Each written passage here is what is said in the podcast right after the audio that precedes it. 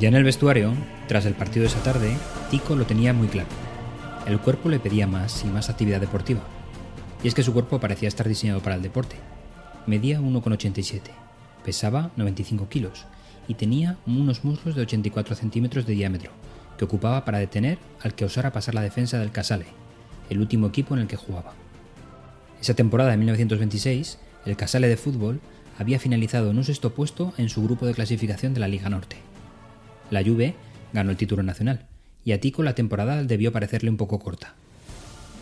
La bicicleta había sido siempre atractiva para él, y en 1926 tomó la salida del Giro de Italia de número 14, que tuvo inicio y meta en Milán.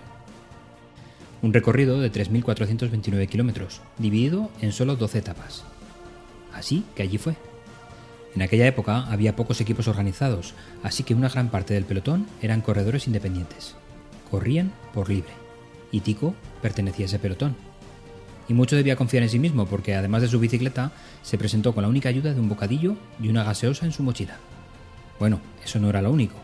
A falta de una equipación dedicada para el deporte del ciclismo, decidió utilizar su camiseta de fútbol. Y más en concreto la del Casale. No era una camiseta cualquiera, y no pasaría desapercibido en el pelotón.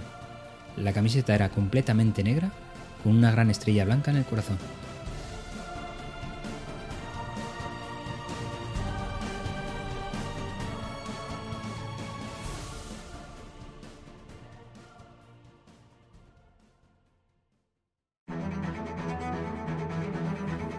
Nacido para destacar es aquel dato que queremos resaltar en una gráfica de una presentación, algo visual que debemos resaltar a nuestra audiencia. Hoy hablamos de gráficas.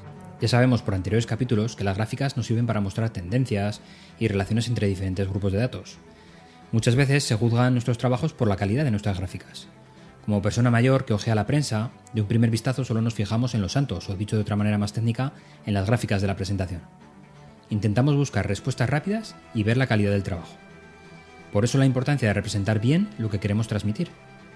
Pero no debemos usar las gráficas a todo coste. Por ejemplo, cuando los datos son muy numerosos o cuando las tendencias no son evidentes de un vistazo. Como hicimos con las tablas, tenemos también una anatomía para las gráficas. Con el propósito de transmitir la información lo más visible posible, tendremos en cuenta lo siguiente.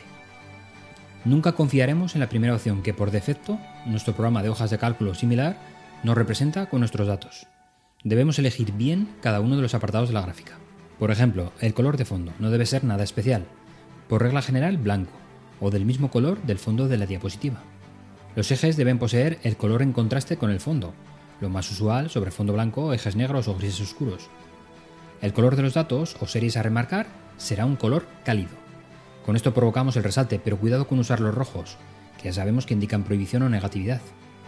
Las líneas de división, si puedes, no las uses solamente para cuando el receptor necesite identificar el número de los ejes con claridad. Los incrementos de escala, normalmente en el eje vertical, intentaremos que sean convencionales. Y por último, la fuente para la numeración. Lo comentamos ya en un capítulo anterior, pero lo recordamos de nuevo. Tipografías sans serif, como por ejemplo Arial o Helvética, que nunca fallan.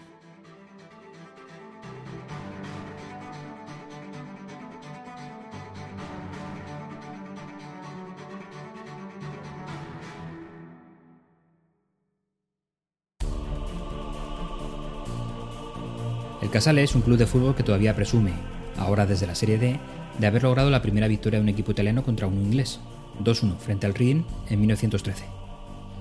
Pero la camiseta sigue siendo la misma, negra, destacando entre las más bonitas de su división. Giuseppe Ticocelli acababa de cumplir 32 años y jugaba como defensa en el Casale. Y su giro no fue esplendoroso. Tampoco es que saliera dispuesto a ganarlo, la verdad.